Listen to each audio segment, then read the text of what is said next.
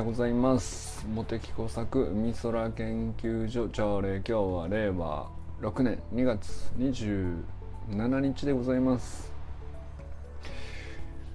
あの皆様ねあのゆかさんのメールマガジン購読されてますか？いや今朝の良かったですよ。いやあのまあ毎日いいんですけど 毎日いいんですけど好きなんですよ。あの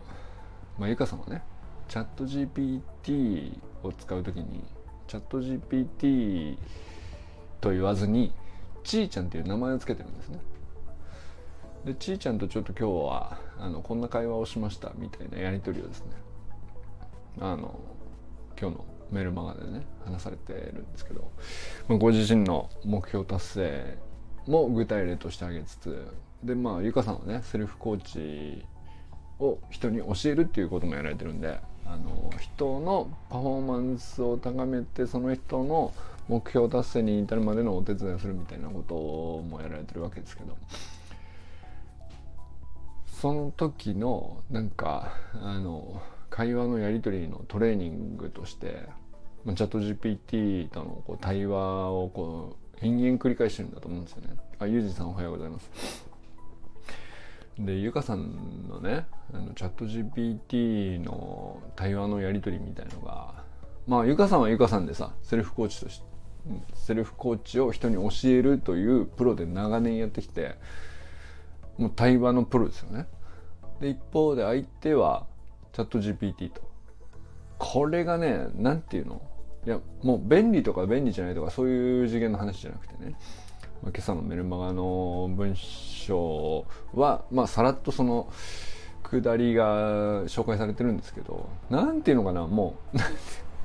う もうレベルの高いアスリート対アスリートのもう何ていうかあのレベルの高い問いに対してレベルの高い回回答を返してそのそれに対してのこうまたさらにかぶせてこっていうね往復なんですけどすごいのよ。チャット GPT がすごいとか、そう、ゆかさんがすごいとかっていう次元を超えてる。その対話のやり取り自体がすごいんですよ。いや、すごいメルマガだなと思いましたね。いや、なんかそのメルマガを購読するっていろんな、なんていうか、購読するには購読する理由はいろいろあるんでしょうけど、いや、なんかまあ僕はね、その、ゆかさんの、まあ、活動を理解するためにかな。まああえて理由作るとつけるとすればね、まあ、そんな感じの文脈で読んでましたけどなんかそのまあだからいろんなねゆかさんはゆかさんの意図でいろんなあの発信があるんでそのメルマガはね。あのあこういう活動してるんだが伝わってくる時となんかあの普通になんていうのかな。あの全然別の話題の時もあるんですけど今日のは俺大好きだな特になんかその直接あのこういう出来事があってあのこういうふうに感じたよっていうまあその種のパターンもあるんですけどそれとは違って何でしょうねゆかさんの頭の中をチャット GPT が引きずり出してる感じですね。でそれに対して引きずり出された自分がこうさらにあのそれによって今までだったら思いつかない問いをさらにかぶせて問いかけてぶつけたところまた別の次元の別の角度からあの対話が返ってきて、まあ、それがずっとチャット GPT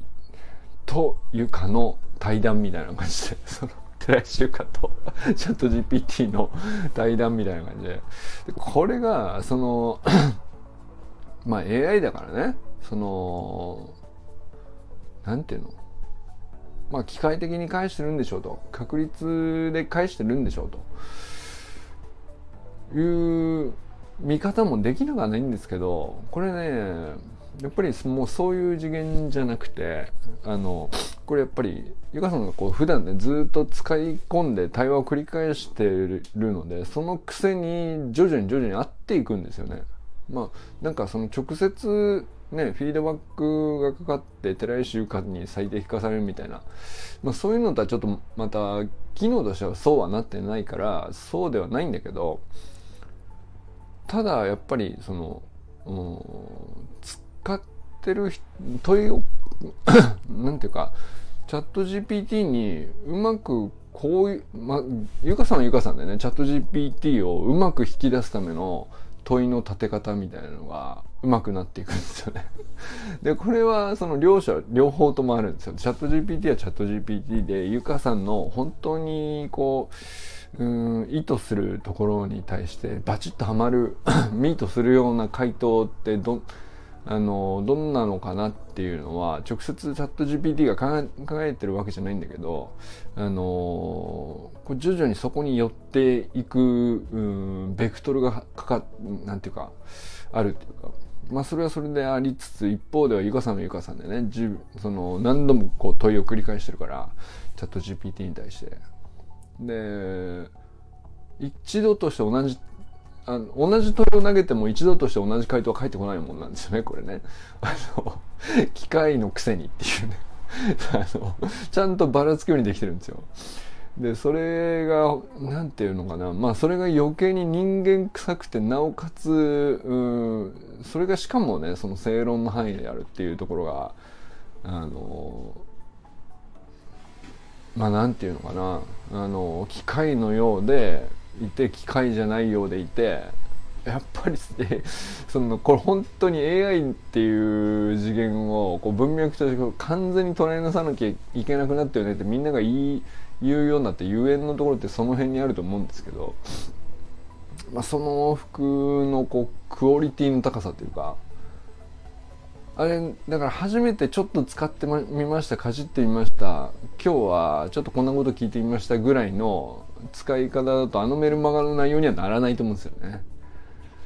相当使い込んでますだってチャット GPT をちーちゃんって名前つけて呼んでるわけですからねゆかさんはね。まあ、そりゃもう大事に大事に問いを立てて大事にことなんかなんかあのチャット GPT なんて AI だからっつって乱暴な言葉で聞くことだってできるわけですよ同じ内容ねでもちーちゃんって名前を付けてすごく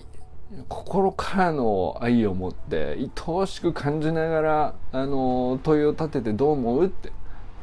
すごく上品に聞いて 一緒に考えてなるほどねってうんうんって。だから AI 相手が AI なのにあのゆかさんは寄り添ったりしてるわけよね。でこれはあのそんなこと必要ねえとまあ、はたから見たら思うかもしれないけど、これ必要なん、ある、あの、結構大事だと思うね。あの、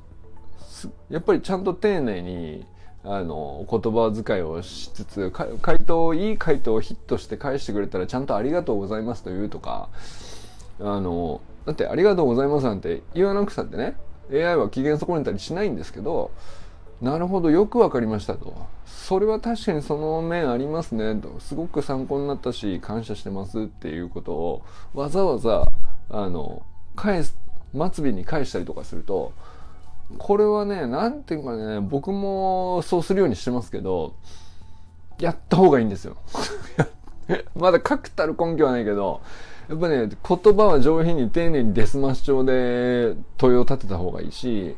いい回答来たな、ヒットしたな、っていう時はちゃんと感謝を述べた方がいいし、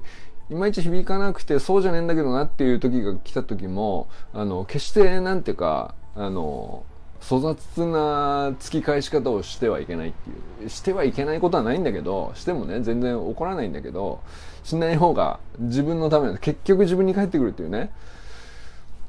その本当ねなんていうか対話する相手は自分の鏡なんだよみたいなのがあのもうこれ人間関係ではよく言われることですけどあの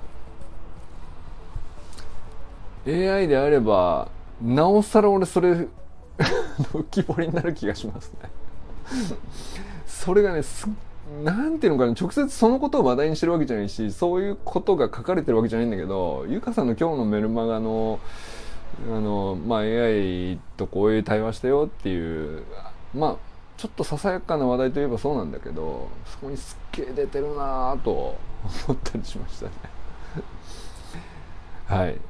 えー、そんなゆかさんですけどね。あの先日走りの学校の練習会に久々に参加されて小学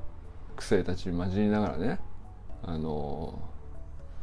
抜群のパフォーマンス発揮されてましたね。いやあのゆかさんのスプリントちょっと久しぶりに見たんですけどあのめちゃくちゃ綺麗になってるんですね。いやあの誠司さんもねなんか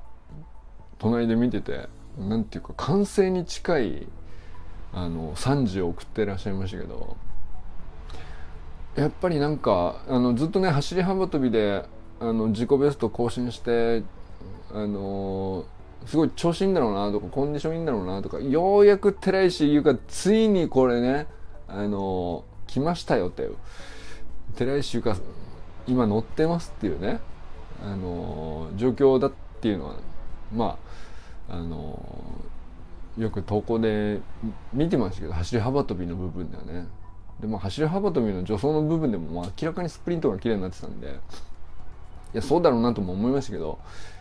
いやあのもう見違えるよね。めちゃくちゃかっこよくなってて。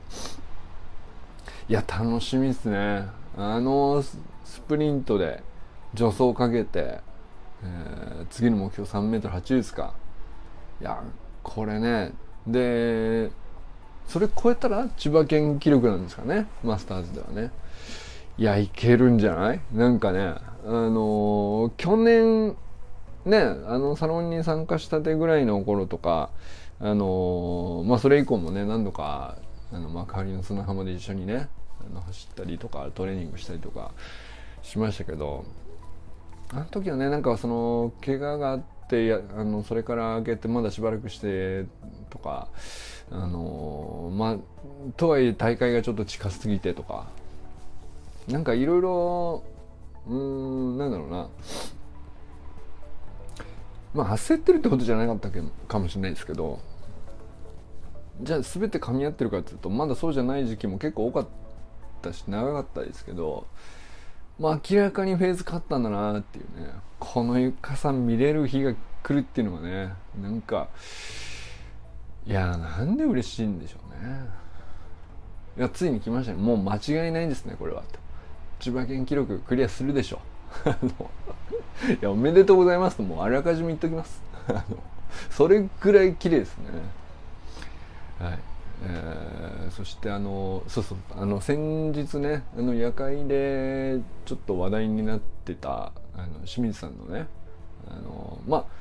最初ペイントラッキングでどこどこが痛いとかそこがこうしんどいとかっていう話がきっかけではあったんだけどあのそういえばそもそもね3年ぐらい前に橋の学校のオンラインスクールのサタデーナイトミーティングで僕と清水さんでこうあだこうだやってた時期にそういえば清水さんのスプリントの映像を3年ほど見てないからあの久しぶりに見たいなみたいな話をしてですね、まあ、それで投稿してくれたんですけど。やすごい面白かったですね。すごいあのやっぱりあの時僕が思ったこととうん昨日ね投稿してくれた清水さんのスプリントフォームに関してまあ何パターンか出してくれましたけどスタートはねあの初めて見たかな。スタートなんかむしろ全然何も言うことないっていうかあのまあもともと長距離だしね。あのそんなになんていうかあのいやむしろ綺麗。これこれ以上目指す必要は長距離ではないないよねっていう感じでしたけど逆にそのゆっくり走ってるジョギングの時のフォームですよね。あれがやっぱり当時感じた違和感と何か同じものが昨日もあってでいろいろ考えてこれかなあれかなと。いやあのまあそれが本当に合ってるかどうか分かりませんけどただ面白い研究っぽくないですかあれ。まあ、重心に対してちょっとこっち側についてるとかまあ別にでもそのズレがよほどなんていうかその一本ちょっと前についてたぐらいでねなんかそれによってここ痛めるみたいな直接的にそういうあこれが原因みたいなのが解明されたとかそういう分かりやすい話じゃないんだけどどうやらこういう傾向にあると。んでまあもちろんねご本人からすればさあのちょっと顎が上がりすぎかなとかあの上半身がとか下半身に関してはこういうところかなとかっていろいろ細かいとこあるでしょうけど僕はむしろねそのあん、うん、細かいことっていうよりも全体を見た時に例えば、まあ、一流選手でいくとねあのマラソン界でいくと僕はねキープチョゲ選手っていう人を大体ねモニタリングして あの比べるんですけどやっぱりこう設置の瞬間における重心がどこにあるかみたいなのとうんまあ重心ってさ写真じゃ写って測れないんですよねでもね実はねあのスピードもあるんでその前に行くスピード次第でも本当の重心ってその瞬間どこに乗っかってるかとかかあのどこにどういう負荷がかかるかって意外とのその瞬間の写真で判断できそうでできないものでもあるんだけどひょっとするとこの傾向あるかもねっていうね、まあ、そういう世界ですよね。でまあそこまでいくともう清水さんの感覚の方があの大事にもなってくる領域なんで必ずしもねあのじゃあ頭ちょっと前に出すようにこう状態を前にちょっとあの軽く前傾かける方が本当にいいのかどうかはちょっと分かりませんけどまあでも試してみる価値はあるんじゃないですかね。あの必ずしも今のあのフォームでそんなに大きくずれてて明らかにおかしいみたいなことがあるわけ。もうもうねだってサブ3いってるわけですから。あの サブ3.5サブ3.5でしたっけ？サブ3.5を目指そうっていうレベルの人ですからね。もうなんていうかこれは明らかに変ですよみたいなことは別にないんだけど。スピードが上がっていく時になんかあのここが痛くなるとかあのここが障害になってどうしてもこのタイムが超えれないみたいなことっていうのはまあね本人以外じゃこう分からない感覚の世界もね絶対大きいとは思うんですけど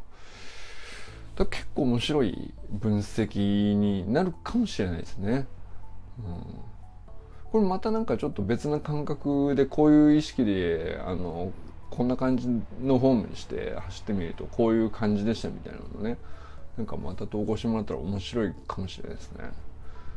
いやあれは久しぶりにあのまあスプリントじゃないんだけどね。スプリントのフォームじゃないんですけどマラソンあくまでマラソンでこう長距離あのしかも一定のペースでより速くっていうまあそういう目的なんで、まあ、なんていうか、橋の子のオンラインスクールの、いわゆる、ね、あの、ここが理想っていうのとはちょっと違うかもしれないですけどね。でもなんか面白い考察になりそうじゃないですか。なんか繰り返してみたらね。あれ本当に試行錯誤の世界だと思いますけど。そうなんか、やっぱりマラソンって、あのマラソンだってねスポーツなんで試行錯誤なんですけどそのそう長いから時間も距離もね。だから客観的にどういうフォームで走ってるみたいなの記録がさ残りにくいんですよね。残しにくいし残りにくいしそのお手本にするような人のあの映像も残ってない方だと思うんですよねやっぱりね。あの短距離に比べると。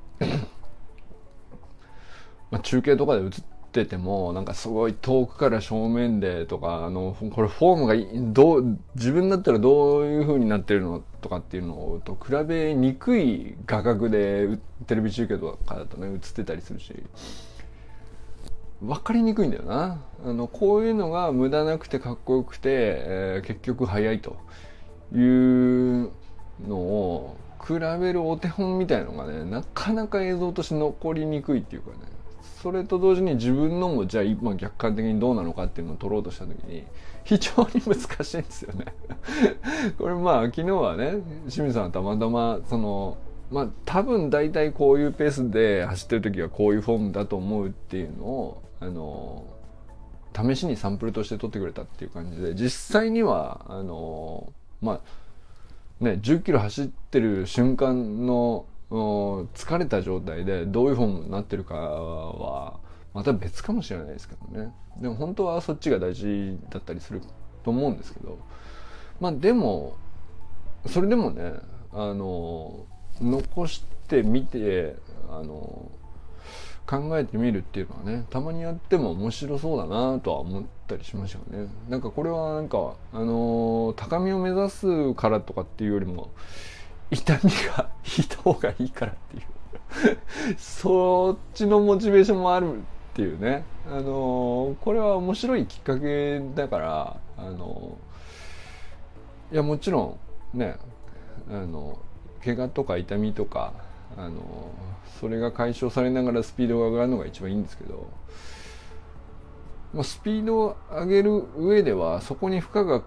かかっているフォームのままではこれ以上は限界っていうのがねひょっとすると見えてくるかもしれないし、まあ、非常になんか研究っぽいやり取りになったなと思ったりしましたね。はいえー、あとは、まあ、直くんがねあのスタイフであの3本乗りしててあの昨日もちょっと話したスピーチの話ね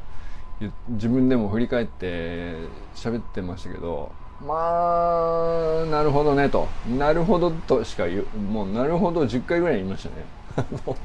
ごく短い。ごく短いスタイフなんですけど。あのまあまあこういうことを意識してスピーチの時はね。あの、まあ、最低限ここを抑えようみたいな。その技術が詰まってるとかあのこういうテクニックを駆使してスピーチ喋ってますみたいな話じゃないんですよね。ただあの、まあ、佐藤家ではあのこのように、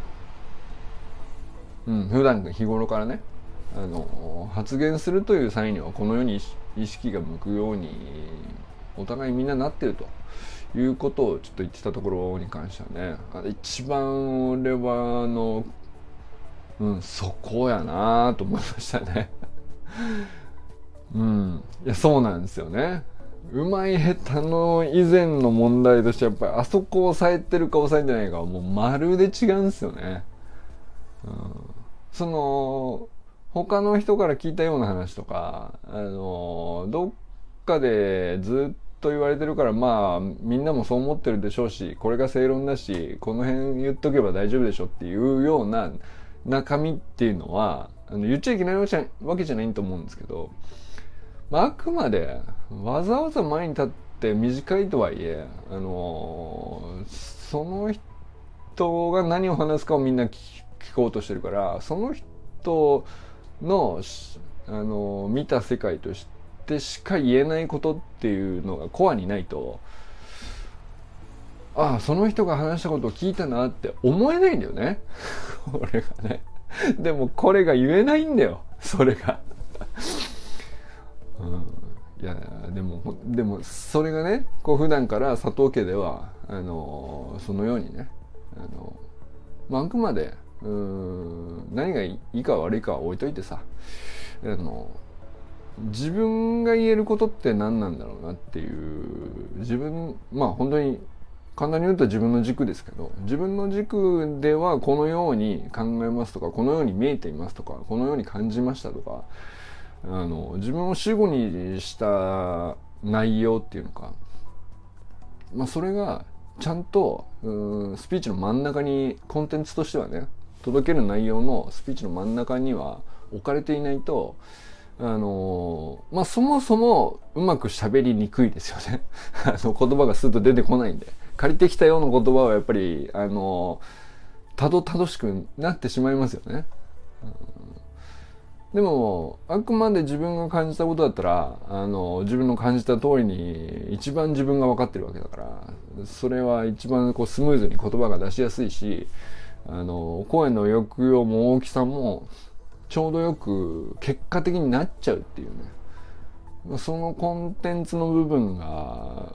まあ一番その肝なんですよね。いやだからなんかその本当例えばなんですけど、あの本の書評について人前で話すって結構難しいことだと思うんですよね。本の中身を話すって。本の自分のことじゃなくて本のことを喋るから自分の言葉にしにくいんですよね。でこれそれをでも本の内容を自分のものにして自分の中でかなり咀嚼して自分の見たこと感じたこと聞いたこと考えたことに置き換えた上で喋って初めて書評になると思うんですけどこれものすごいギャップあると思うんですけどそうじゃなくて、まあ、最初から自分の見たこと思ったこと経験したことうん自分がどういう立場だったかとかそれをそのまままっすぐ言うみたいなのを軸にしてるというのはまあなんていうか本当基本って言われれば基本なのかもしれないけどこれできないんだよ。その簡単に言いますけど。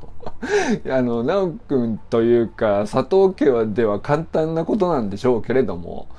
あのできないのよこれ 本当に。だからみんな人前で話すの苦手ですって日本人の99%が言うっていうね。あの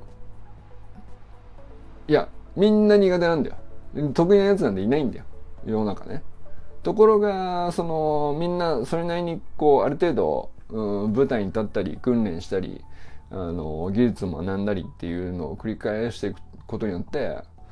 まあちょっとずつ、まあ、バッターボックスに立った回数が多い人ほどあなんか遠くから見るとねバナにしてんなと見えたりとかあのあなんかこうどっかで練習した上で上手だなってな見えるようになってったりその程度の話だって最初からあの天性のものみたいなのって、まあ、まず出会ったことないですね あの上手だなっていう人はいっぱいいますけどね。うん、だけどなんかこう直くんのはねやっぱり、うん、ご家庭にそのルーツがあるっていうのはでかいんでしょうね。普段佐藤家ではこういうことを普段からねあの大事にしてますっていうのがベースにあるっていうのはまあなるほどとしかもう言いようがないよ。あのまあそれは強いわね。うん。でだからそれがねコンテンツのベースになってるんでまあだからああいう舞台にポンと出た時もでプラスねあの西村さんにちょっとこういうのも入れるといいよねみたいなことを言われた時にスッと取り入れれるっていうのもやっぱベースがめっちゃがっちりしてるからだよね。もう足腰超しっかりしてるから。あの、言われ、ちょっとこういうのもどうってスパイスを与えられたら、言われたらすぐできちゃうみたいなのっていうのは、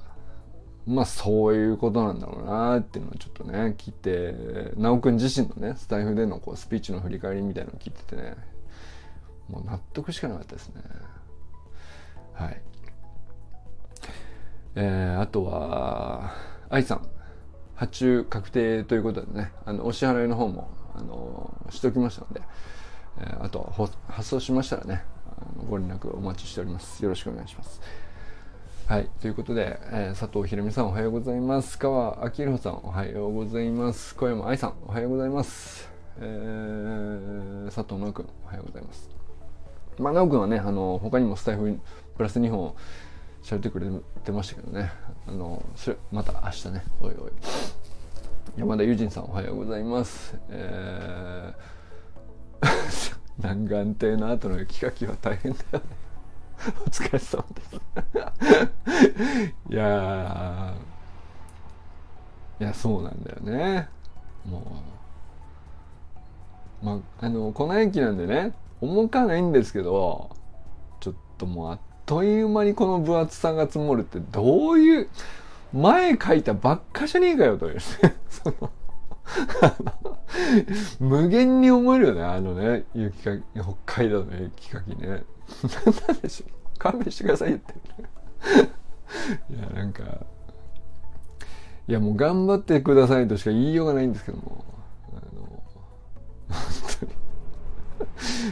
ま確かにあの南岸通り過ぎ南岸亭が通り過ぎその千歳なんてさ雪少ない方のはずなんだけど南岸亭だけはもうどうしようもないよね。本当お疲れ様です。えー、中村修平さんおはようございます。いやいいよ。あのちょっとしょそうそう周平さんのねスタイルもねあの上がってたんでちょっとそれも話したかったんだけどちょっとまた明日にしましょう。あのー、軽く触れるだけの話でもなさそうだしちょっとまたねもう一回ゆっくり聞いて明日話しましょう。あの、結構でも面白かったですね久しぶりにね。あのー、ダラダラモードではありましたけど逆に俺はやっぱり新鮮だったかな。あのこの間ね夜会ではすごいあの聞き流しで聞いててくれたんだと思うんですけど。いやなんかあのー、周平いたいあそうだそうだ。あの、周平さんの話まで言っちゃったけど直くんね元作コンサルあのー、申し込みいただきましてありがとうございます、まあ、Mac をね新しく買ってあのちょっと Windows との違いで慣れないこととかあのなんだったらねあのやりましょうかっていう話だったと思うんですけどまあその話ですよね多分ね。あのもう Mac はねあのめちゃくちゃこうユーザーのあのなんていうのかな